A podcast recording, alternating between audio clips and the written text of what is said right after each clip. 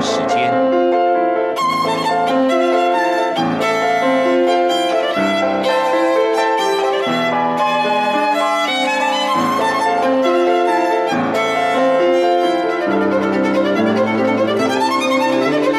由天安门学生运动领袖王丹主讲。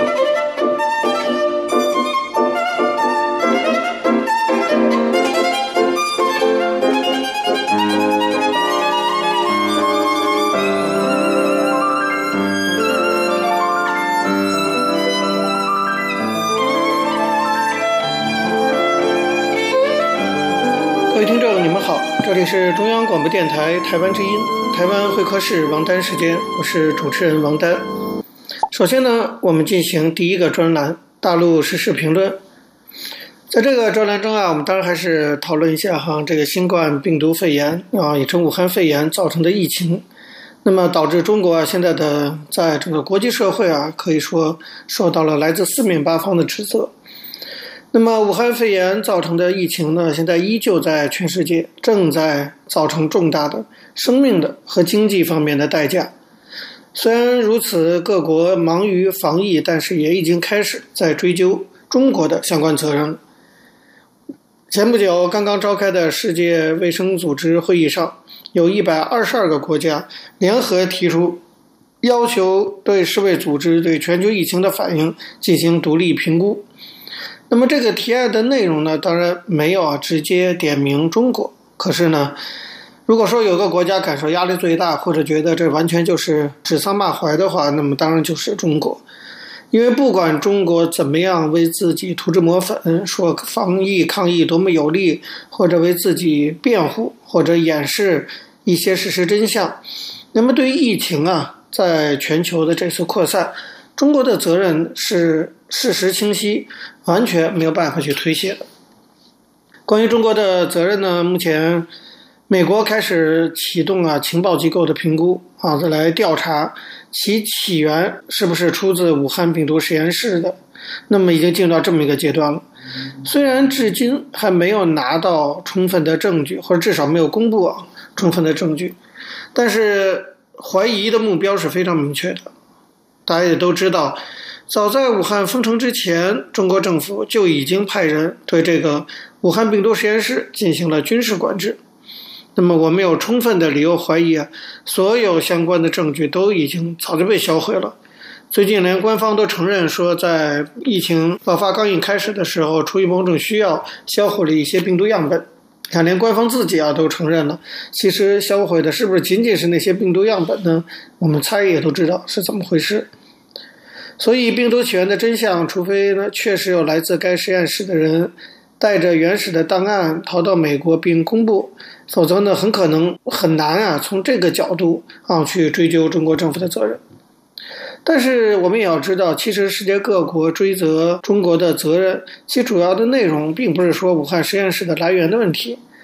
而是说有一件事是铁证如山的，那就是中国政府呢。在疫情刚一开始的阶段，应对不当，甚至有严重的掩盖事态的问题，导致疫情啊没有能够在第一时间在武汉就被控制住。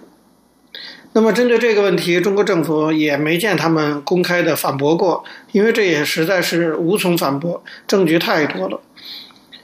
美国总统川普和白宫也多次强调说，中国在武汉封城的同时，自己的城给封了，不许武汉人出来，但是却任由疫情中心武汉的人员到国际上去旅行，跨境的旅行没有受到禁止。在封城的同时，一架架的飞机带着可能带有病毒感染的中国人飞往全世界各国，尤其是飞往欧洲去进行旅游。那个时候，大家记得中国旅行团到世界各地旅行的活动都没有停止，仅仅是到台湾进行团体游的。就有十二团两百零二人，更不用说规模更为庞大的，像什么意大利啊、西班牙这些中国游客最多的欧洲国家。事实也证明，这些国家现在都是疫情最严重的国家。当时中国官媒声称，当局呢会在机场、火车站等地检测离开武汉民众的体温，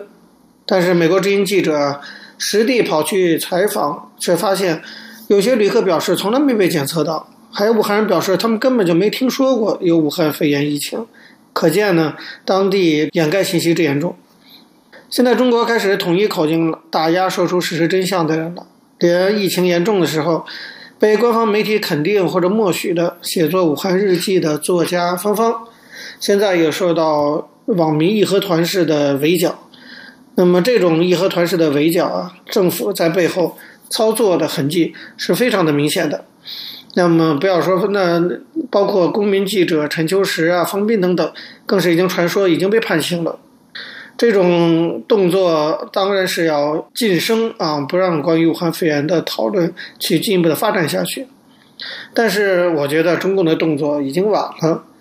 因为在疫情严重的时候，在当时不是事后的现在，即使一些中国官方媒体也曾经针对疫情处置不当的问题进行过报道。这些报道白纸黑字，你看烧都烧不掉，可谓证据确凿。我给大家举个例子啊，你比如说，如果有人看过《南方人物周刊》，就知道，去年十二月二十九号啊，《南方人物周刊》的报道啊，说去年年底，武汉市中心医院后湖院区急诊科医师就已经通知了该医院的公共卫生科，说他们接诊了四起啊，来自华南海鲜市场的病例，他们认为病情异常。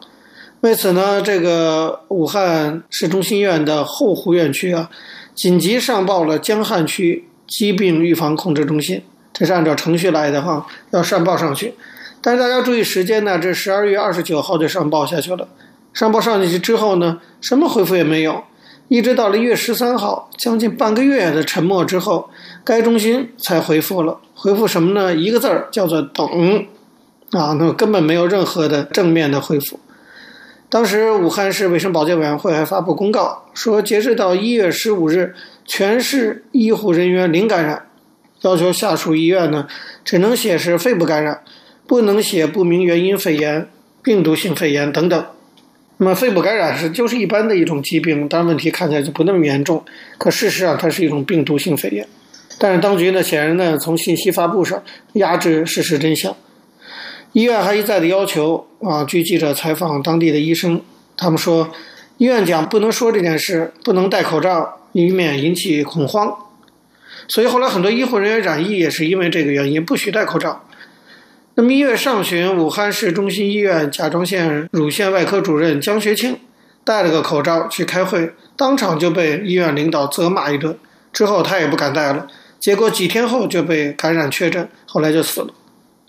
那么，在《南方人物周刊》联系的十多名采访对象中，过半的受访者表示受到过医院院方的党委的这种干预，包括训诫呀、谈话呀，包括被要求删除微博上的发布内容啊，以及被电话提醒不能发布有关消息等等等等。那这都是中国官方媒体哈《南方人物周刊》采访的结果。那你可知道这种压制信息的情况多严重？我们想想看，如果当局没有这样的去压制信息，早一点面对真相的话，其实能更早的控制住疫情扩展，全中国和全世界都会少死很多人。这个责任除了中国，谁要去承担？当然就是中国政府。其实呢，世界卫生组织也根本不需要费心啊，组织什么独立调查，你就是来引用一下来自中国官方媒体的关于中国政府疫情处置不当的报道，就已经足够提供调查证据了。如果大家不健忘的话，应该记得哈，当年十月引起舆论一片沸沸扬扬，就是今年一月二十三号，这是非常权威的中共官媒啊，就是中共中央政法委，在他们的微信公众号上，以长安剑的名义发了一篇文章，文章里直接就清清楚楚地说，说自欺欺人只会让疫情愈演愈烈，把一场原本可控的天灾变成付出巨大代价的人祸。你看，连中央政法委员会哈都把这次武汉肺炎疫情说成是人祸而不是天灾，这段话不是已经把中国的责任写得再清楚不过了吗？还有什么可调查的？中共当局要推卸责任，我想是一点可能性也没有的。好，各位听众，因时间关系呢，讲到这里我们休息一下，马上回来进行下一个栏目。我曾经问个不休，你何时跟我走？可你却总是笑我一无所有。我要给你我的追求，还有我的自由，可你却总是笑我一无所有。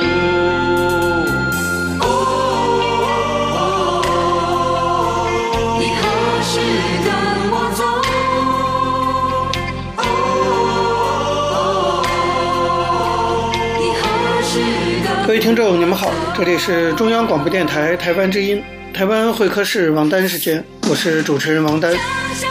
我们接下来进行的是历史回顾专栏，在这个专栏中呢，我们要根据一些当事人的口述历史，回顾一下中国改革开放四十年来走过的历程。我们依据的是欧阳松等主编的《改革开放口述史》一书。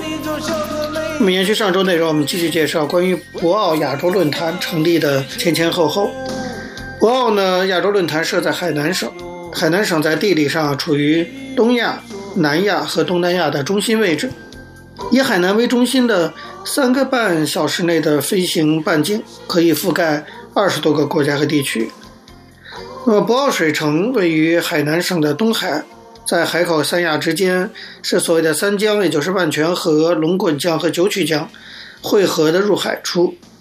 在水城的东边是一条被吉尼斯总部评为吉尼斯之最的状似玉带的沙滩，把海水与河水分开。一边呢是烟波浩渺的南海，一边是水光潋滟的万泉河。所以江河湖海还有冷热泉水，再加上丘陵山脉融为一体，热带丛林与农田村舍交相辉映，像一幅美丽的田园牧歌图。自然生态可以说保护的近乎完美，被德国专家称为世界河流入海口自然环境保存的最完美的处女地。那么，选择这里作为博鳌亚洲论坛的永久会址，体现了人类追求人与自然和谐相处的理想，是亚洲自然风光与现代文明的天作之合。为了适应论坛发展的需要，博鳌水城规划面积达四十一点八平方公里。包括水域八点五平方公里，计划分为四期滚动建设。在博鳌亚洲论坛正式成立以前，这个规划面积一直没有最后审定。二零零一年夏天，应海南博鳌投资控股有限公司邀请，由陈锦华来主持，召开了一次中国专家会议，征求对博鳌水城规划的意见。会后，陈庆华同当时担任海南省委书记的杜清林一起找博鳌投资控股有限公司。中国远洋运输集团公司以及海南省的有关部门负责人研究规划问题，商谈后续工作。在会上呢，议论纷纷，莫衷一是。海南金海岸罗顿集团董事长李维就提出，当前最紧要的是把规划面积定下来。陈建华认为他的意见是很中肯的，这个事儿不定下来，开发商无法投入，项目无从实施，所以认为应该是这样做，并请。省委书记杜清林同省长王晓峰商量，尽快定下来。不久，由王晓峰主持，海南省政府正式批准博鳌水域为特别规划区，面积四十一点八平方公里。东一岛是整个规划区里地势比较平坦的一个岛，博鳌水城的二期建设项目就集中在这个岛上。规划批准以后，二期工程正式启动。陈建华在会上讲，从现在的情况看，各方面的矛盾需要三年时间磨合。工作就可以大体上路了。后来时间证明，他这个估计还算是蛮准确的。在这以前的博鳌一期工程建有金海岸温泉大酒店，这是个五星级的大酒店；还有锦江温泉大酒店、蓝色海岸别墅、树脂膜盖的顶棚的敞开式会场，以及相应的配套设施，基本上可以满足博鳌亚洲论坛每年开会的需要。那么首届年会结束后的二零零三年，陈锦华四次到海南。同海南省委、省政府、中远集团以及博鳌投资控股公司以及琼海市一起研究协调相关事宜。负责二期工程建设的海南省中远集团及重点建设单位春节都没有放假休息，充分表现出中国人民信守承诺、说到做到的负责精神。二期工程建设从二零零一年七月奠基开始，到二零零三年四月竣工，只用了一年零九个月的时间。国际会议中心、索菲亚大酒店、高尔夫球场、会所、南线主干公路、三座大桥，以及配套的供电、供水、邮电通讯设施、污水处理厂和绿化带等都全部建成。二期工程集中的东屿岛原是一片农田丛林，约有两百户居民从事捕鱼等生产活动，是一片基本上还未开发的处女地。那么，经过二期工程建设，东屿岛完全变样，成了一座现代化、功能完备的国际会议中心和旅游休闲胜地，可以说设施齐全，环境优美。陈锦华先后参加过世界经济论坛、欧洲论坛、太平洋盆地论坛等。他觉得世界上没有哪个论坛的硬件设施和生态环境达到博鳌亚洲论坛的总体水平。博鳌亚洲论坛在会务硬件设施和环境方面，为亚洲各国创建了世界一流的一个对话平台。话说，博鳌水城从1990年1月一期工程正式动工兴建，到2003年4月二期工程竣工，前后历时八年，累计投资了三十亿元人民币，把地图上从未标出地名的一个渔村小镇。变成了在亚洲世界上名声日益显赫的国际性论坛所在地，这个变化可以说非常的大。全国人大常委会副委员长盛华仁有一次对陈锦华说：“二零零二年初，他陪印度议长访问上海，参观浦东陆家嘴。这位议长说，几年前他到过上海，那时的浦东刚刚开发，还没有陆家嘴的集中区，现在一下都起来了。议长惊叹说：‘真是天上掉下个陆家嘴。’”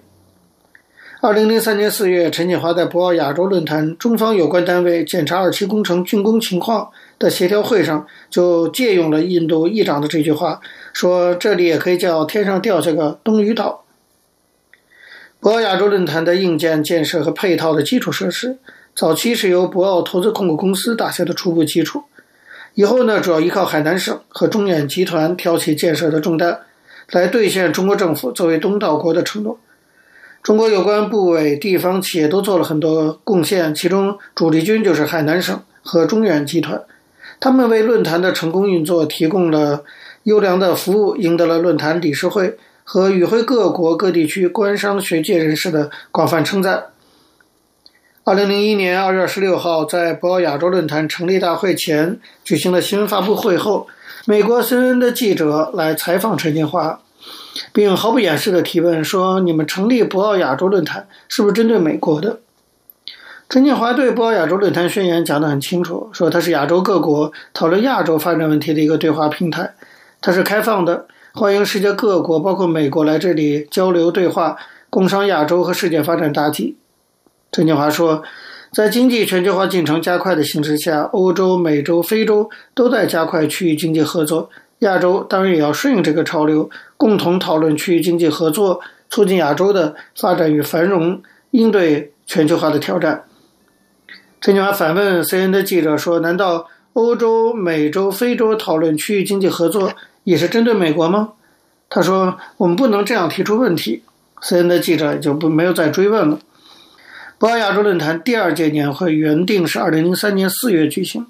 因为中国其他一些国家地区发生非典型性肺炎疫情，而推迟到十月召开。这次年会的主题是“亚洲寻求共赢”，副标题是“合作促进发展”。在这次会上，国务院总理温家宝发表了主旨演讲，阐述中国对维护和平与稳定、促进发展与繁荣、加强区域合作与交流以及面向世界开放与合作的立场与观点，提出了实现亚洲共赢的四项建议。与会各方呢，对温家宝的演讲都表示赞成，普遍满意。在当天的晚宴上，温家宝还即席发表了讲话。他说：“博鳌本来是个渔村，是小镇，但它紧靠大海，正以大海的宽广容量吸纳不同的意见和主张。”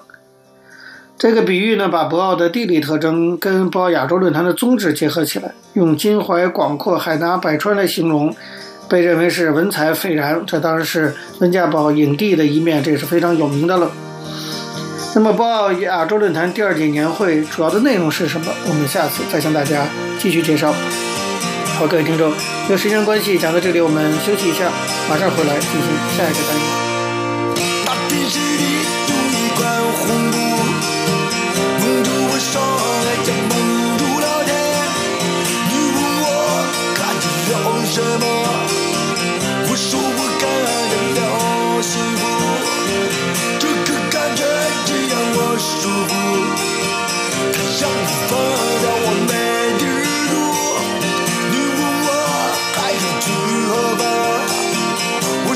上了一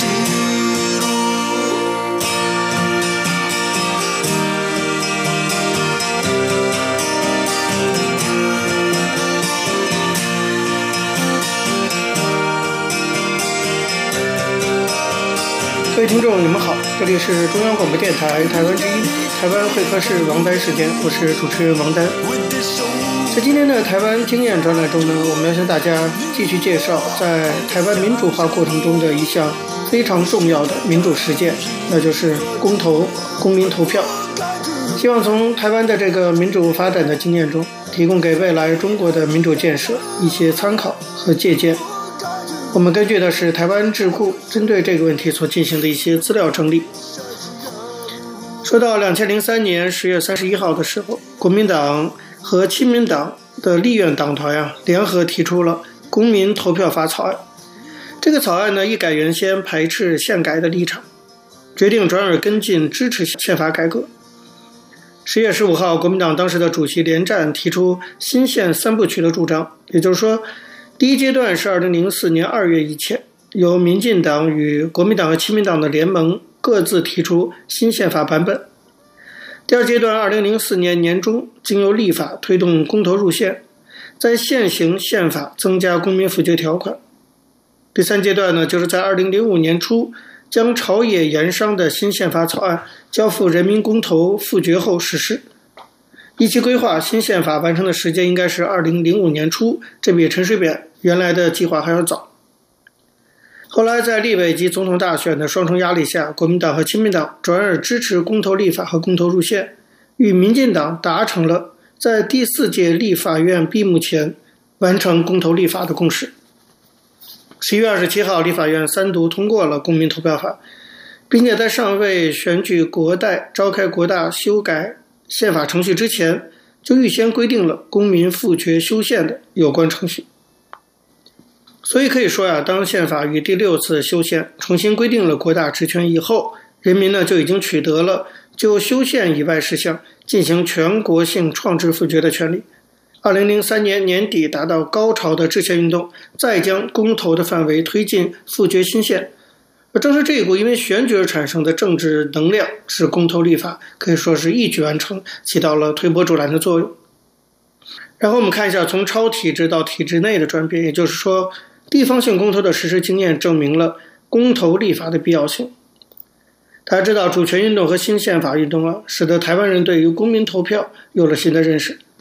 可是，要使公投民主的理念获得人民普遍的支持与拥护。并且让人民意识到公投立法必要性，却不是基于主权独立和制宪的需要，而主要是一九九零年以来二十多次因为缺少法源而被中央政府宣告其结果不予采纳的地方性咨询性公投。实际上，主权独立和制宪都是属于超宪法层次的国民制宪权主体权利意志的展现，根本就不需要实定法层次的法源。